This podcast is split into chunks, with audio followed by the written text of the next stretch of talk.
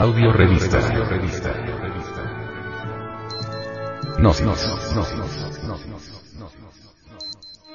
Edición 214 marzo del 2012.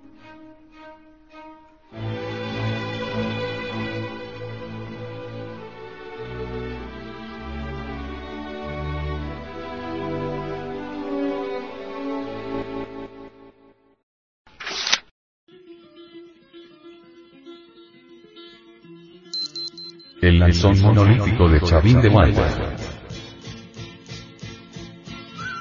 Chavín fue una de las grandes civilizaciones americanas que se desarrolló entre los ríos Mosna y Huántar, en la provincia de Guaví, departamento de Ancash en el Perú.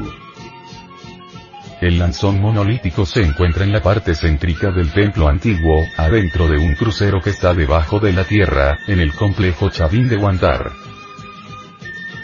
El lanzón monolítico se encuentra en la parte central del templo antiguo. El lanzón monolítico es una escultura que representa la imagen de un ser sobrenatural. Posee rasgos humanos y otros sobrehumanos como los cabellos y cejas en forma de serpientes vivas, la boca con dos inmensos colmillos y sus manos y pies con garras. Esta escultura mide 5 metros de altura y está clavada en el medio de un espacio reducido de forma cuadrangular, en medio de una sombría galería. El famoso lanzón monolítico se encuentra vestido con una kushma que acaba en flecos a la altura de las rodillas. Está adornado con enormes aretes anulares, un collar, pulseras, ajorcas y una esclavina sobre sus hombros. Osi se conoce que la lanza es el emblema del poder y de la fuerza que en el amanecer de la vida pudo imaginar el hombre. La lanza como elemento esotérico, deviene a la existencia en los pueblos de Oriente como instrumento de guerra psicológica íntima, y de liberación, del alma o conciencia. También es tenida como sagrada en todos los pueblos de la antigüedad. La lanza es el emblema extraordinario de la potencia sexual. La lanza es el símbolo viviente del sexo. Por tal motivo representa un gran papel en incontables tradiciones del mundo asiático, pues se encuentra relacionada directamente con el camino de la regeneración sexual trascendente. El Astapura Bastinapura es también el símbolo viviente de la Jerusalén celestial. Y así nos encontramos con la lanza fálica que ostentaron siempre los caballeros del Santo Grial. Es incuestionable que la lanza aquella con la cual el tenebroso ser, Klingsor, hiriera el costado de Anfortas, y aquella otra orientada por Uotan, son en el fondo una misma. El emblema sexual de la fuerza masculina. El falo. El conocimiento teórico y práctico de la lanza, fue conocido en los misterios sexuales orientales, incluyendo China, Egipto, Persia, Mesopotamia, Turquestán, India, Palestina, etc. Es perceptible también, en los sublimes cultos religiosos de los nahuas, toltecas, mayas, zapotecas, incas, quechuas, etc. de Indoamérica. El lanzón de Chavín es una insignia viviente del genius lucis, la fuerza magnética con la cual se puede reducir a cenizas al ego animal o los siete pecados C capitales. Ira, lujuria, orgullo, envidia, codicia, pereza, gula, cuando varón y mujer se encuentran en pleno intercambio magnético, es decir, en plena cópula metafísica sagrada. En Gnosis se sabe que cuando la pareja se une sexualmente impulsada por el amor, se libera la esencia fluídica, que es un magnetismo extraordinario que asume la forma de una lanza, que descargado sobre el ego animal, lo reduce a polvareda cósmica.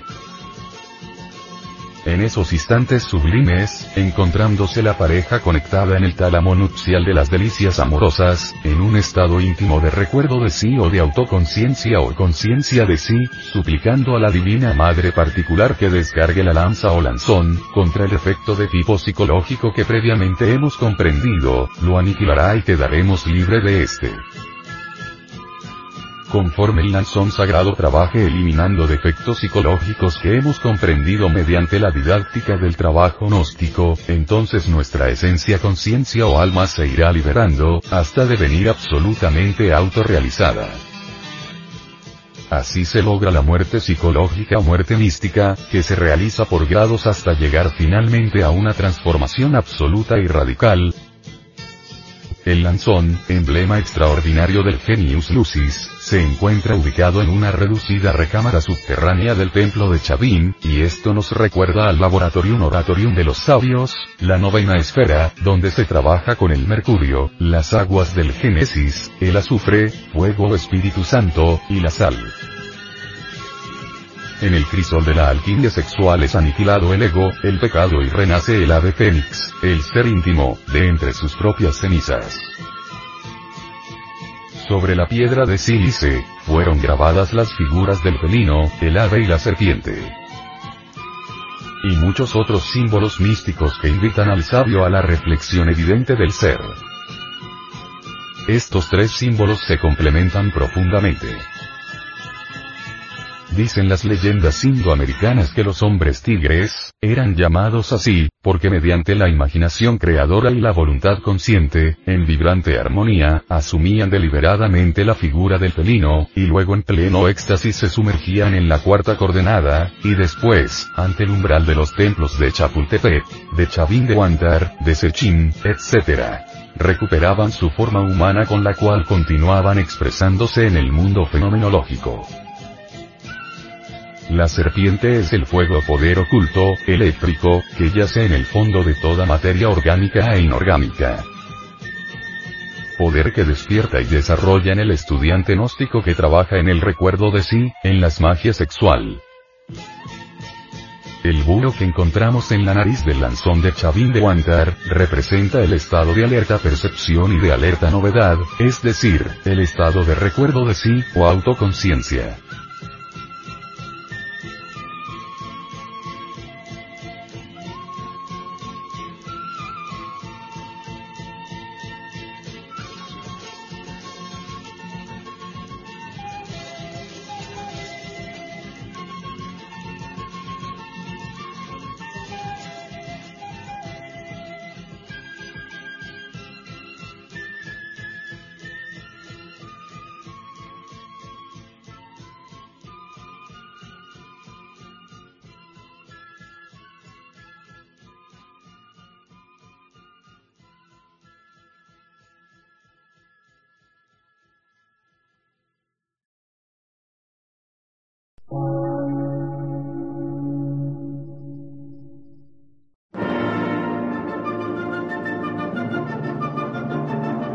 Emisora, gnóstica, transmundial.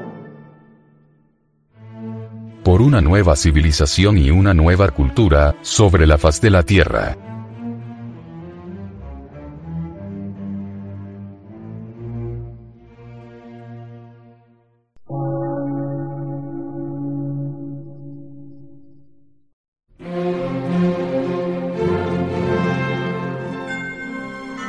Medio de radiodifusión. Científico, artístico, místico y filosófico.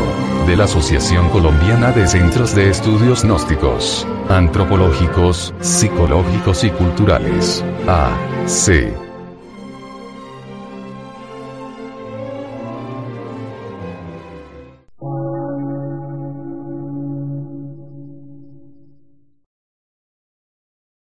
Lectura en movimiento. Difusión sin fronteras.